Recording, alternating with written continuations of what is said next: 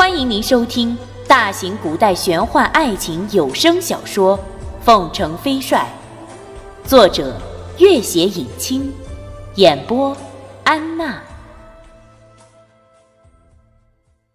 第一百九十一集，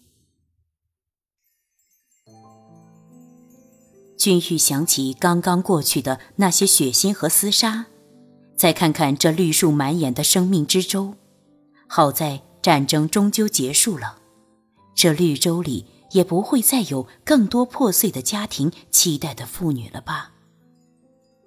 站了很久，腿脚一阵发软，君玉不由得靠在旁边的土墙上。不一会儿，他看见拓桑拿了一个包裹走过来，见他靠在墙上，拓桑紧跑几步，很快来到了他的面前，伸手扶住了他，柔声道。君玉，你还没大好呢，怎么不在屋子里休息呢？是不是觉得不舒服啊？君玉摇摇头，看着他手里那个包裹，托桑笑道：“我去找了几套衣服来。”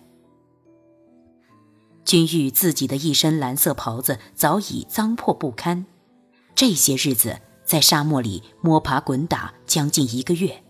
身上的汗水沾了尘土，湿了又干，干了又湿，还有一些干涸的血迹，几乎如乞丐一般。他看看拓桑，拓桑也没好到哪里去。拓桑打开包袱，先拿了两件给朱四怀，他和朱瑜一人一件。朱四怀立刻拿了衣服进了东边的一间屋子。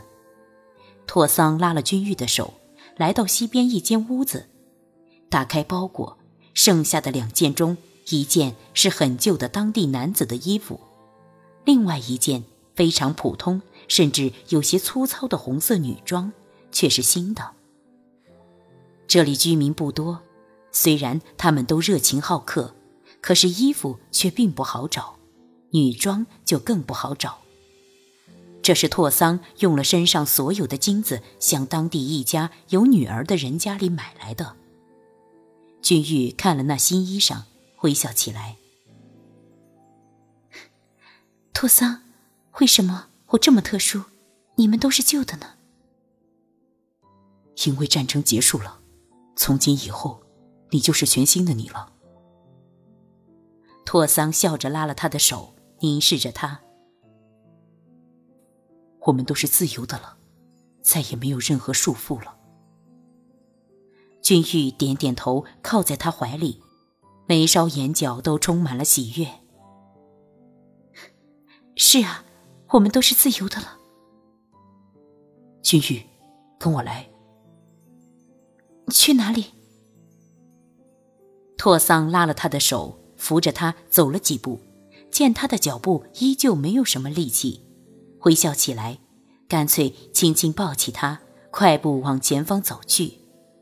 前方是一大片茂密的树林，此时夕阳已经慢慢沉到末梢，那样艳丽的红将天空的云也染成一片片流动的红晕。远处的群山从深深的褐色到浅浅的蓝色，然后远远可以看见雪山的山巅那样皑皑的白色。前面是一片草地，草色已经有些发黄。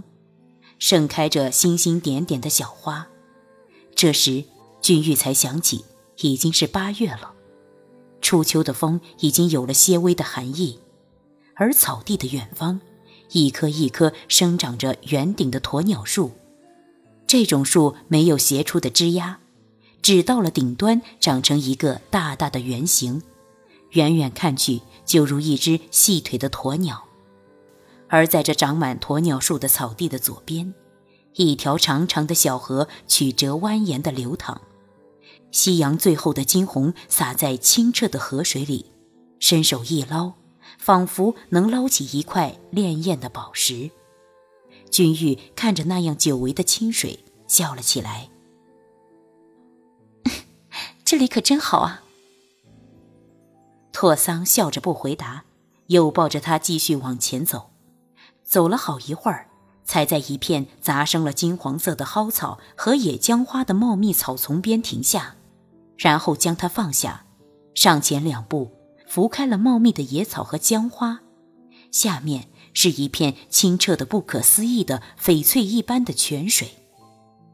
拓桑回头，君玉已经走到他的身边，在他身边坐下，看着那样丝绒一般光滑洁净的泉水，此刻。遮盖的枝桠和草丛已经被拂开，君玉低下头，在那样明净色的泉水里，看见了天空，看见了云彩，看见了最后的一缕夕阳，看见了那些摇曳多姿的金黄色的姜花，还有自己和拓桑肩并肩的亲密倒影。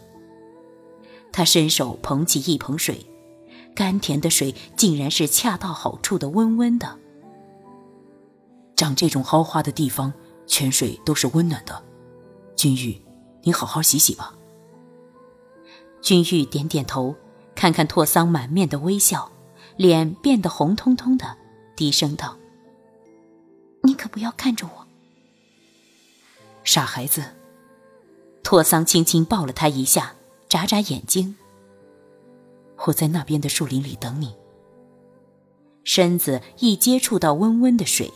如同人生中最昂贵的一次享受，满身的尘土、疲倦、干涸的血迹，都通通在舒适的水里荡涤的无影无踪。君玉站在一块宽宽的石头上，捧起水浇在身上、脸上、头发上。忽然，他很想大声的笑，大声的歌唱，生命开始变得无拘无束，再也不需要任何的伪装和掩饰。前面的世界似乎宽广的如头顶无边无际的天空。拓桑早已在那清澈的小河边清洗完毕，换了干净的衣服，静静地站在一棵鸵鸟树旁边，忽听得那样欢快的动人的笑声。他回头，一个身着红色衣裙的女子在蓝天白云下，在开满了姜花的草丛里向自己走了过来。她的长发湿漉漉的散开，笑得如一朵盛开的花。那样粗劣的衣服忽然变得光艳夺目，灿若云锦。他痴痴地看着她，看着这个世界上自己最熟悉的人，明明就是一个人看着自己的灵魂，竟然也忍不住面红心跳，如懵懂的惨绿少年。托桑，你傻了。不认得我了。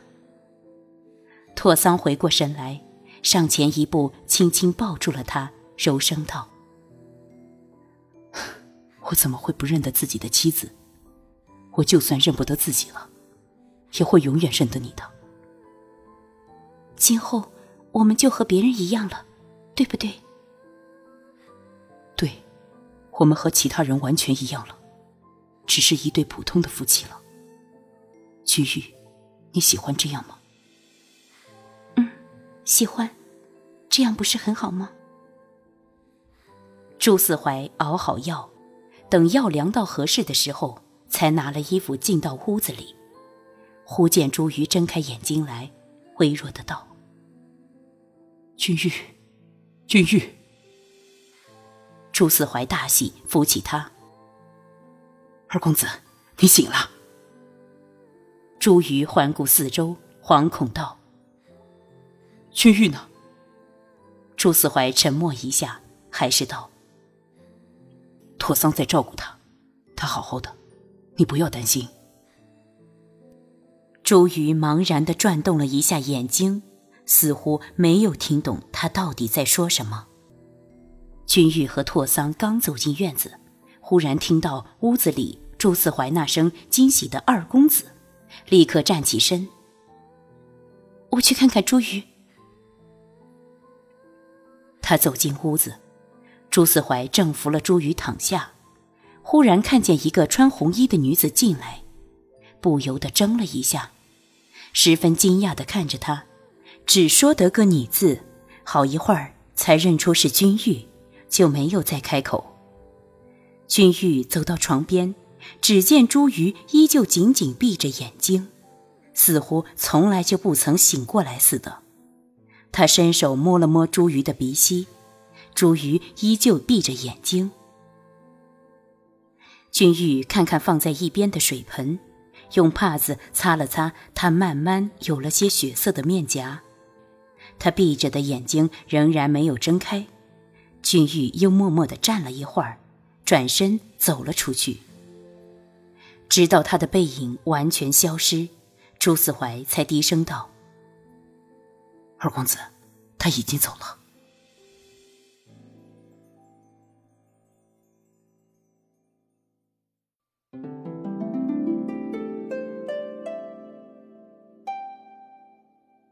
本集播讲完毕，感谢您的关注与收听。